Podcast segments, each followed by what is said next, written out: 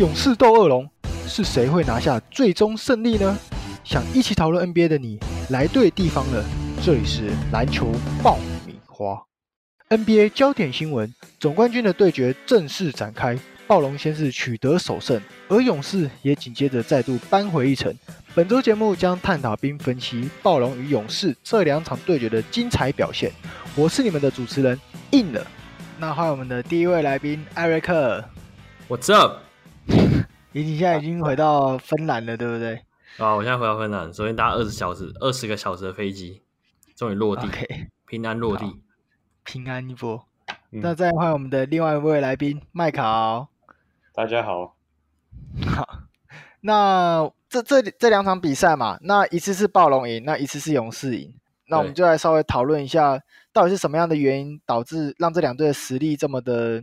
难分难舍嘛，或是很接近？因为他们其实比分都在十分以内，这样子。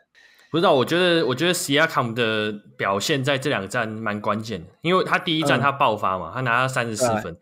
但是第二场就是勇士发现。哦，其实这个对战组合蛮有趣的，就是全阵容的暴龙跟全阵容的勇士，除了 KD 受伤以外，这样就是其实这个这个对战组合之前完全没有碰头过。因为虽然说例行赛有几处几度是勇士打暴龙，但是要么就是 Curry，要么就 Draymond Green 受伤，然后不然就是之前卡外没有打，嗯、所以就是双方主力都缺阵的情况下，就是第一站是他们很少数，就是也是应该是第一次在本季就是有全阵容的互那个互砍这样。然后，所以双方其实对于彼此都是算是呃，相较于陌生的嘛。所以勇士在这一点，我觉得他们第一站疏忽了 Siakam 这个点。因为其实你如果看东冠的话，Siakam 其实表现并没有那么突出。然后我觉得原因是因为他他是要去守到字母哥嘛，所以他在防守上可能就要花很多力气，所以进攻上可能就没有没有那么得心应手。但我觉得勇士跟暴龙的 G One 就是。他是是整个被解放出来，所以他在防守跟进攻，尤其是进攻端，就是打得非常非常出色。然后我记得他命中率很高嘛，对啊，就是没有没有人去包夹他这样。对，其实我觉得他们应该勇士的策略，因为毕竟他们没有全阵容交手过嘛，那他们只能根据过去的比赛，那过去比赛就直接看到卡瓦雷的各种砍嘛，所以他们的防守策略其实是着重的去包夹卡瓦雷的，就刚好放掉西亚康，刚好西亚康可能觉得防守压力很轻，他就开始狂砍分。而且其实我发现。可能真的是主场，他的那个手感和运气真的是都蛮好的。他进蛮多球，我觉得是有点高难度，就是平常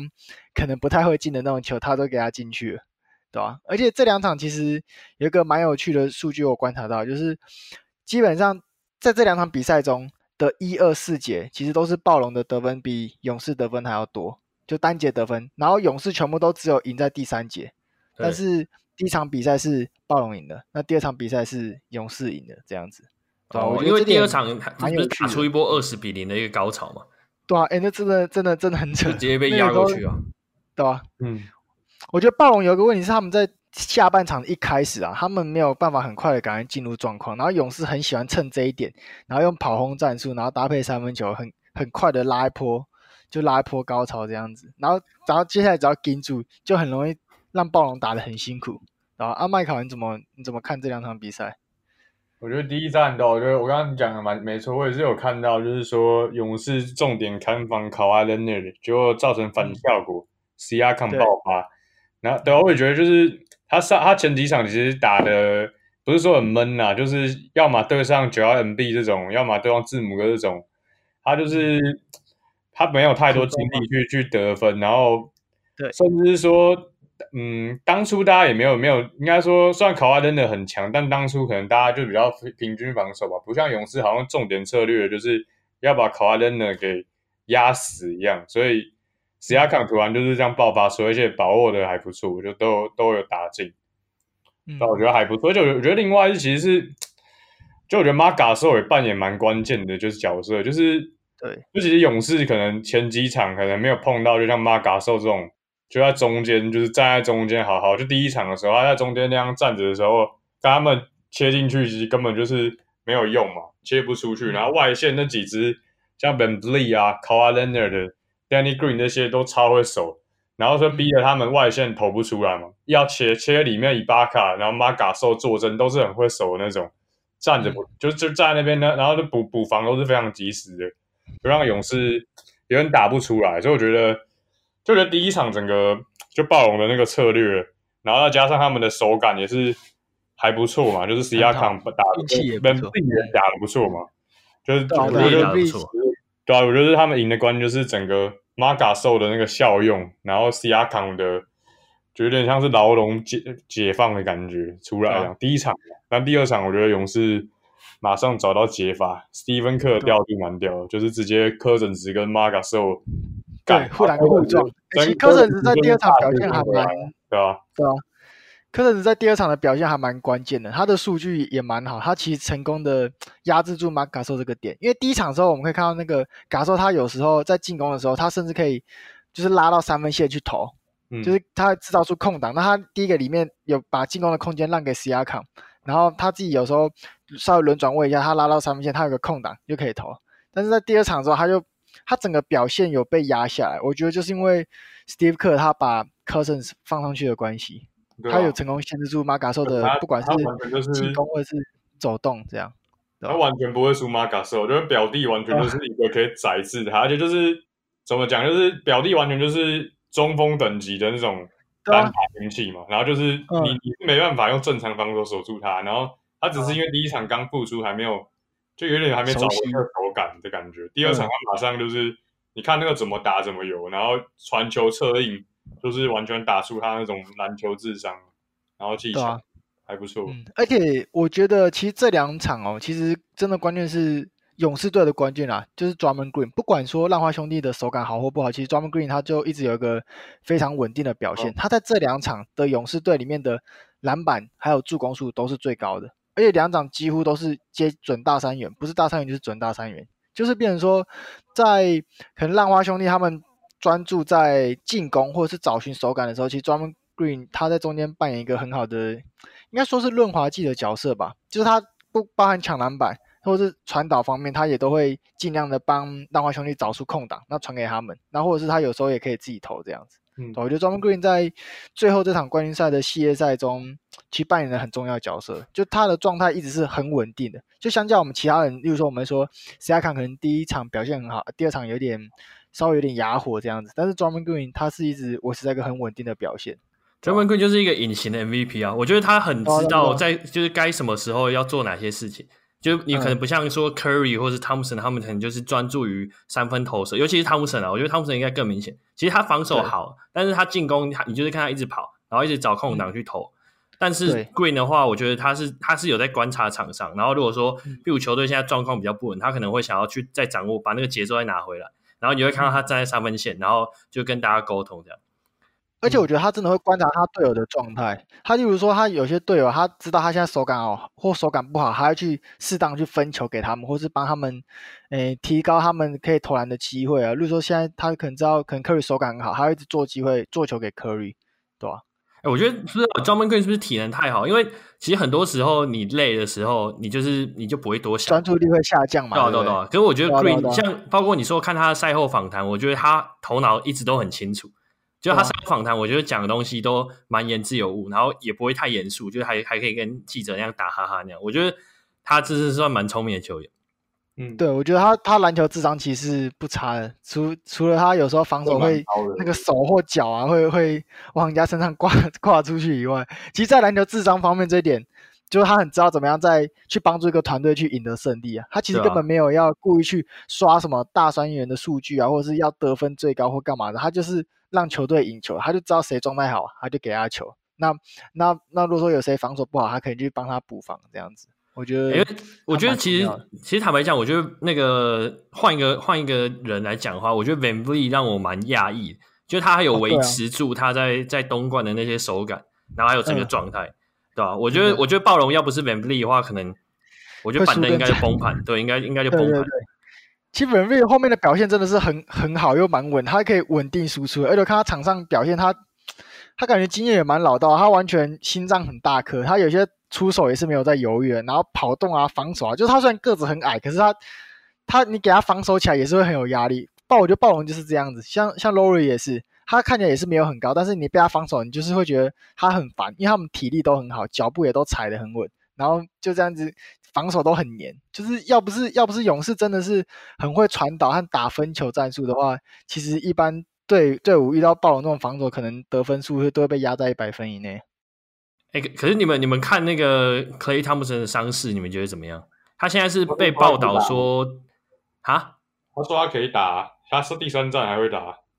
没有，他现在是那个、啊、questionable 啊，就是他不确定第三站可不可以打。虽然我觉得蛮高几率他会上去打。我觉得第三站还蛮重要。我觉得他 Clay Thompson 可能又真的会想要上去打，但是我觉得 Steve Kerr 会稍微调度一下，就是看场上的状况。会会，我觉得 Klay Thompson 他虽然会上去打，但是我觉得他的场上的上场时间一定不会像前几场这么高。而且我觉得效率值也一定会下降，因为 Klay 他这次的伤势是大腿拉伤嘛。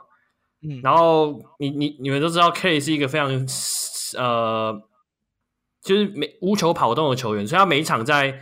跑动上面会跑很多的距离。我看到有人是讲说，他平均跑好像四点六公里就一场。可是大腿这种伤势对于跑动，我觉得影响很大。所以我觉得，就算他可以打，哦、他的他的那个，就是美国媒体说他是应该只剩半条命。嗯。因为你防守，防守其实对大腿，就大腿这个伤势，它就是它就不像说小拇指的关节那种感觉。小拇指的关节就是可能你进攻没有那么好，你防守什么的你都很 OK，但是你现在受伤是腿，所以代表你的进攻的速度、你防守速度、你无球跑位的速度，你全部都会被影响，甚至你跳起来的高度或者是在空中稳定度，其实全部都会有影响。而且这个伤，对吧？有大腿拉伤就知道，它感觉不是一两天就马上会好的那种。我觉得他应该会以他个性，应该是会带伤带伤上阵，因为他去年我记得他第一站也是有扭伤脚踝嘛，然后那就是那个时候大家也说，呃，他可能要进伤兵之类，然后他就说他没事这样，然后结果第二站还是打的蛮好的，所以我觉得不知道，我觉得我觉得 Klay 是一个斗智斗士啊，这是毫无疑问，只是说如果我是 Steve Kerr 的话，我可能会开始想说，就我要怎么把那个 Queen Cook 就是上场时间多分配一点，然后以及怎么把它融入在整个战术中，因为。你看那个 G two 可以汤普森下去之后上来就是 Cook 嘛，那我觉得 Cook 也是勇士球队里面跟汤普森属性可能比较接近的球员。虽然说防守比不上汤普森，但是我觉得他三分球在 G two 里面有很多球是很关键的，就是直接砍分，然后就让勇士的那个领先不至于被追上来。所以我觉得你要怎么看？你要客人客人应该会想说他要怎么把呃 Queen Cook 就更融入到体系里面，而且再来就是。卡方鲁尼也报销了，就是他锁骨骨折嘛，所以他无限期缺赛。那我觉得在呃 G one G two 里面，鲁尼其实扮演一个蛮重要的角色。那现在没有了，就我觉得 Steve Steve Kerr 其实真的是两头烧，就是两个大将突然就就不见，然后你现在才打到 G two。对啊，KD 可能会回来嘛，但是勇士团一直还没有就是去宣布说 KD 到底回归了哪一，就是在哪一场比赛会回归，对吧？确切时间一直还没有公布。所以我觉得，我就不知道哎、欸。对对，勇士的我是不至于会担心勇士的未来几场，但是我只是觉得，就 Steve Kerr 真的是很衰，然后整个勇士队其实也是蛮衰的，因为这些东西都是在冠军赛才发生。对啊，而且他他就算没有像，就是说小克里受伤，我会觉得哇差超多。但是其实勇士这种这种人员受伤，你会觉得说好像还有机会，但是其实就是整体实力被削弱。尤其我觉得现在像勇士和暴龙那么。比分那么接近，有时候你影响球队的可能不会是主力，而是那些角色球员。就他们在场上的表现，其实有时候也会关，就是也会关系到一场比赛的胜负。这样。哎、欸，那那假如说好，今天确定汤普森不能打，你们会担心勇士队吗？其实，嗯，是个好问题。但是接下来是勇士主场，不是吗？对，连两场勇士主场。对啊，老实讲啊，是还好，因为我觉得。伊戈达和专门 Green 他们会调到没有 KT 的模式，然后把它弥补起来，就进攻火力会会会弥补住这样子，对吧？因为伊戈达开始变一直切入得得分，然后切入然后加三分怪，我觉得我觉得有可，我觉得是有可能，但是说实在，如果 KD 上场时间变少，绝对绝对是有影响，但是会不会关系到比赛胜负？其实我觉得有点看暴龙的状态，因为我觉得勇士的状态一直。可能就是恒定九十分这样子，那他可能少一个 KD，可能变八十八、八十九。但是暴龙它的幅度是比较大，它可能九十五，然后下一场变八十五这样子，对吧？所以我觉得反而是，我会觉得暴龙的状态比较重要。而且其实就这比赛这两场比赛，我看到一点，就是第一个是勇士在第二场的时候，他们。就是暴龙在第二场之后，他们的球的流动变得很缓慢，尤其在后面开始在追分的时候，他们其实很多都流于单打。第二场比赛数据其实是这样子：勇士的整体的助攻助攻次数是三十四次，但是暴龙却只有十七次，所以变成说，勇士其实我在看比赛的时候，超级多的传导，来回的传导，然后那外线就已经很传导完，然后他们进去以后再分球，就等于是他们不断的让暴龙的防守就是会制造压力给暴龙的防守，因为他们要这样子跑来跑去去对位。但是暴龙的话，他们的进攻变得相较之下很单调，就是可能传给 Leonard 啊，或者是传给可能 VanVleet，那他们就自己单打然后出手。就这点来说，对勇士的防守来说，反而是相较之下轻松的。而且两边的助攻数差这么多，我觉得暴龙在追分的时候，他们的他们在打第二场的时候，他们的传导就是真的少了不少。我觉得这点可能也会有关系吧。哎、欸，其实你这样，就是、这样你这样讲让我想到，我记得 G One 赛后 Nick Nurse 也说，他说暴龙对暴龙队而言呢、啊，就是进攻比防守还要重要。就是只要暴龙队进攻一没有打出来，嗯、或是像你刚刚讲的，就是球权全部都回到卡瓦列上面，他们就打得很卡。嗯、我觉得暴龙队是一支很特别的，就是他们是，我觉得他们整体的士气是从进攻带起来，就不是、啊、不是从防守，所以他们只要进攻打得卡。我我自己感觉这是很主观的感觉，我觉得他们防守有些信心也会受到影响，然后就整个整个气氛、整个团队士气就是一直没有办法起来，除非说你像像 G One 他们就是进攻打很流畅，然后你三分球他们投都有这样，然后所以就整个都而且加上球迷的，其实我觉得暴龙球迷也也还蛮，我觉得多少有影响比赛啊，就是有让整个团队士气上升，然后整个主场的氛围是、嗯、是更更激烈这样，对，但是。这就是 K 汤不见对于暴龙的一个优势，就是 K 汤普森防守，他现在是防守 Danny Green 嘛？那我觉得 Danny Green 如果在 K 汤普森不在的时候，他有更多的时间可以去去做三分出手，然后这样的话，有可能就是就等于说你外围多了一个得分点，然后你你可能就要迫使勇士的防守会比较往外突一点，就往外往外扩散一点。那这样的话，我觉得是有利于就是说防呃暴龙在进攻的时候。的的得分效率，七区的那个得分嘛，嗯，你是觉得说暴龙的进攻假设没有很顺，会影响到防守嘛？其实我在看第二场的时候，我会觉得暴龙的进攻变得很患得患失。但是其实我看勇士进攻不会有这种感觉，就是勇士就算在落后的时候，他们其实出手是，你看他是不会有犹豫的，你传给我，我空档我就投。但是暴龙会变成说。你传给我，我空档，我该不该投？我怕我投不进，很犹豫啊。要投还是不？对，他很犹豫，他没有像勇士这样子。我觉得勇士可能是他们的心脏很大颗，因为他们在追分真的是太快了。对，我觉得暴龙的出手，我其实我是透过荧幕我是看得出来，他们的出手其实有点在犹豫的，就是因为他们进攻会有点患得患失。我觉得这样也也会连带影响，说他们会担心他们传导间是不是会失误，然后让可能会丧失一个他们好不容易去防守而换来的球权，所以。我觉得它是有点像是一个负面的循环，就是我我担心我会传导失误，那我就只传给可能 Curry 或者是不不是传给我就只传给 l e n a 或者是 Siakam 这种，传给 Steve Kerr，那可以传给 Leonard 之类会比较稳，对吧、啊？我觉得这样子就相较之下，他们进攻就单调，那那单调之下，勇士就更好防守啊。那这样等于是帮勇士保留更多的体力，让可以让他们反打，对吧、啊？哎、欸，我觉得你你讲这我真的有感觉到，你我真的有感觉到，而且。其实换在如果从勇士的角度来看，我觉得他们 Curry 和汤普森这种已经把出手，就他们自信心已经非常足够，然后他们把每次出手看作是那种、嗯、就是命中率来的角度你来看，你知道吗？就是你譬如三分球命中率四成，你就是会有六成不会进，所以这不影响他出手自信，他就觉得说，好，这球没进没关系，下一球就是一定那个四成就是在那边嘛。那我觉得暴龙不是暴龙，就是哦，你一球不进，就之前打系队，你们应该有感觉到，就是假如说你可能不进之后，你就开始讲说，那你要不要出手，还是你要传给别人，还是要找戏上最就得分稳定度最高的？所以我就觉得暴龙没有一个球员是，其实你也可以讲说愿意担起那个责任，就是说好，如果我今天投投，然后我投不好，我命中率很差，那我来扛这个责任，就是球队输球可能是因为我这样。我觉得他们感觉是想要，因为卡外就是最稳定的啊。就是你，你就他就他跟我像机器人一样，所以所以你丢给他，他就是有办法帮你得分。可是这样就会整个限制了整个团队的的球的流动，然后就是还包括说连带影响到防守。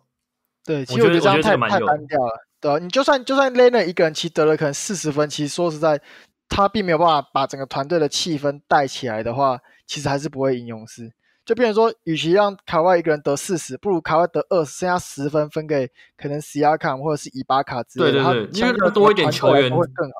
让多一点球员参与整个进攻啊。我觉得，我觉得这个对暴龙来讲是蛮重要一点。然后，如果勇士的话，就是试图去阻挡其他球员。其实，我觉得勇士第二第二站做到的很好的一点，就是他并不再去。呃，把重心包夹卡哇伊人，你就让他得分嘛。第一站、第二站得三十四分也没关系啊。他罚球十六投十六中也没关系啊。你去限制 Siakam 或者你限制 Marc Gasol，然后 Lowry 本来就得分可能不多，你可能不用限制他。那你可能 VanVleet 你再稍微盯一下，他们球员就那几个，所以我觉得，我觉得这样子，Steve Kerr 他这样这样子的编排，我觉得还蛮算是蛮聪明。对啊，像暴龙要防守勇士就很吃力，因为勇士真的是你可以理解，你可以想象得到，就是多点开花。像他们，他们不是第二场想试图孤立伊古达拉吗？然后伊古达拉还是进球三分线，对吧？很帅气这样子，对吧？就是变成说他们的平均的命中率和他们的自信心都很够，所以变成说暴龙不太可能漏掉，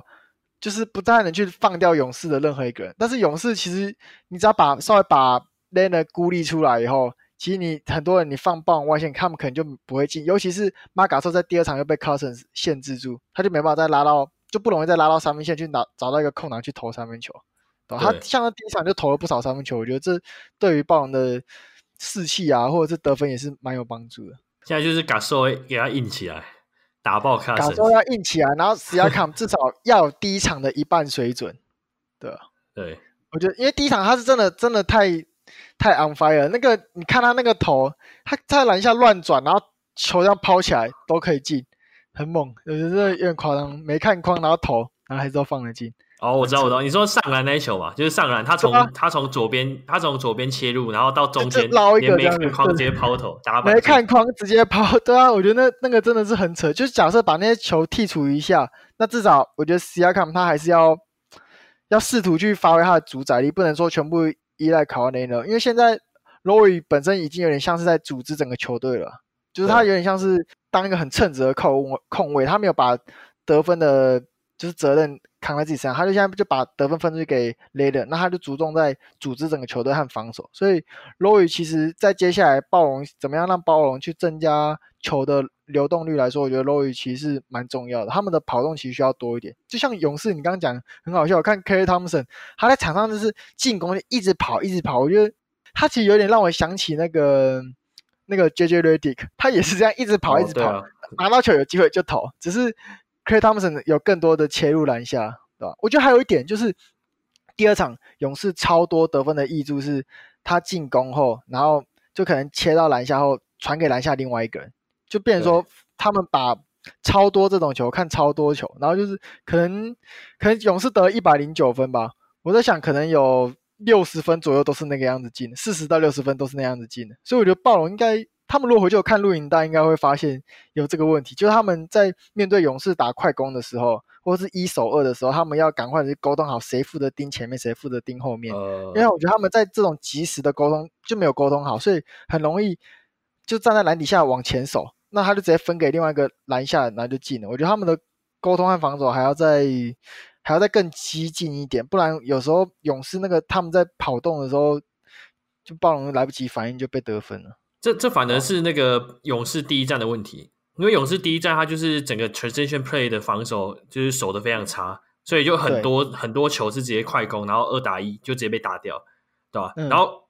就这整个整个现在换过来，对啊，突然过来就，但是我觉得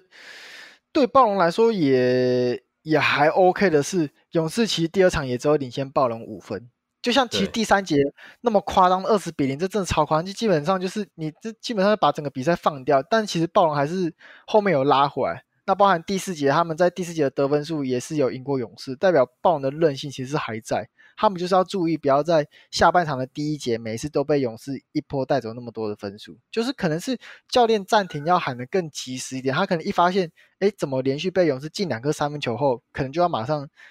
让球员下来，可能重新调整一下，怎么样去沟通去防守。只要不要说一口气被人家带那么多，但我觉得带那么多分真的蛮夸张的。而且最后能追到只差五分，我觉得也代表暴龙其实还跟勇士还是有。还是实力还是蛮接近的，对对对，他不会说勇士这样子第三节一个一波带走以后就整场到比赛结束，其实没有，其实雷人就像雷人机器人嘛，他根本不 care，他其实分数都还是追了回来，对吧？就看其他其他球员的心态，就是要看定金的，对吧？要要有，我觉得他们要暴龙队就更有责任感一点了，就是他们他们要更果决，这样，对吧？你看那个 Klay Thompson 的果决度，就我觉得 Klay Thompson 现在给我一个很他打球的印象，就是他第一球三分球没投进，然后第二球他可能捡到那种 long rebound，他会毫不犹豫哦，就直接在外线直接拔起来投，就他完全不会管你前面的球到底怎么样，他一拿到球就是一个新的机会，他直接投，然后很多球就会直接进。我会觉得暴龙，你现在必须要有这样子的一个态度，或是一个责任感，然后让你让你的进攻是可以保持多点开花的状况。而且重点是要要有威慑力，你要对勇士造成威慑力，他们的防守才感觉到有压力，才去消耗他们的体力。如果你你进攻很单调的话，对他们来说又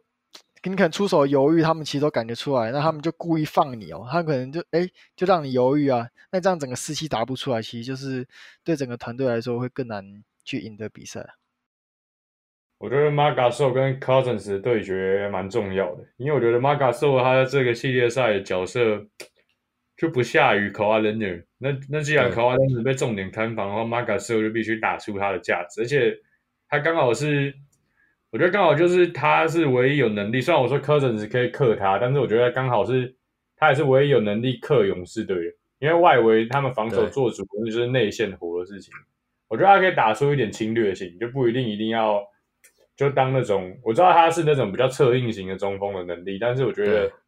他可以多往禁区打，对吧？我就觉得这一点呢，我觉得马卡瑟如果能能打出一个明星级的表现，就是符合他那种身份的表现，然后在这个系列赛完全发挥出来的话，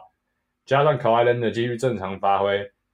，VanVleet 神奇的继续下去的话，暴龙是有机会的。不然的话，我觉得勇士勇士就算有伤兵的问题。还是还是可以解决掉，还是很强大。毕竟毕竟他们这种跑位的能力啊，就已经是炉火纯青了啦。暴龙这种这种等级的球球队是，虽然是蛮团队型的，但是有差那种果决度啊，各方面就是还是对吧、啊？勇士还是技高一筹啊，即便伤了这么多人，就有点像你看现在在在当归的人还是技高一筹的感觉。对啊，就是勇士这么强。而且你看，像卢尼受伤嘛，我其实很蛮同意。我觉得第三战关键真的会是马卡索，就看他怎么样去破坏勇士的禁区。因为如果你受伤，你现在就 Cousins，然后你 Jericho 上来，我觉得 Jericho 防守可能还是会被马卡索直接打爆。所以就是只要马卡索你硬一点，然后你 Siakam 再进去帮忙的话，我觉得第三战暴龙往禁区打是有机会。那你往禁区一打之后，你相对外面又出来，就是三分空档可以可以出得来。所以我觉得，啊、我觉得你讲没错啊。我觉得马卡兽在第三战是是扮演关键的角色，但是他应该也有意识到这一点，所以我觉得蛮期待看到他的第三战是可以整个硬起来，然后往里面打。觉得他身体那么、嗯、那么那么厚那么壮，我觉得他真的是是时候好好利用他的身材。对啊，再不利用都没机会，对吧？是他最接近冠军的一一次，对吧？很对吧？我觉得他们，我蛮我蛮。怎么讲？我就是真的很期待他们能好好跟勇士抗衡一下。就是我觉得他们真的是近几年来，目前看起来冠军赛组合最有机会的啊。不然前几年那样，前几年好像都有一样组合嘛。反正就是在看起来勇士骑士勇士比较强的感觉。对，我觉得他们他们比骑士队强多了，他们更有机会。OK，好啊。那其实这样看下来啊。这其实这这两场啊，勇士和暴龙的最终冠军赛，其实是我觉得蛮符合观众的期待，就是很刺激，而且一来一往，而且最重要是两边的比数其实都没有落差，没有超过十分，就跟前面前几年的冠军赛比，其实有时候一开打你就知道谁会领，谁会赢的，然后通常是什么四比二、四比一，就这样直接带走比赛。至少这次的开局是让大家非常兴奋的，而且很有可能也会打到第七战，对吧？还还不错啦，我觉得蛮好看的，啊，终于有一点，终于有点刺激的火花。好，今天的节目差不多就到这边了。如果各位听众对于季后赛有什么看法呢？都欢迎在底下留言，也别忘了到 iTunes 上给我们评分哦。我们下次见，拜拜，拜拜拜。